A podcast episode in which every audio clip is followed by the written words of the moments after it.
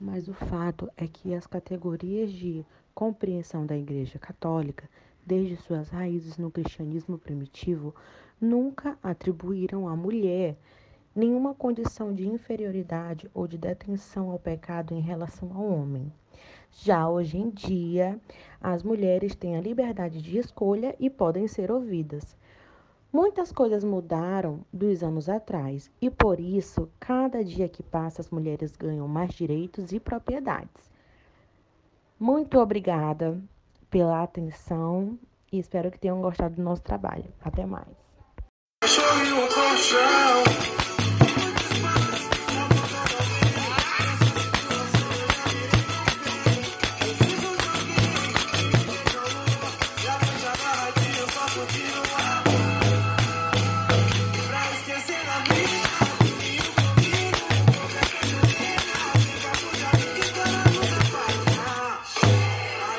gente vai deixar. Caralho.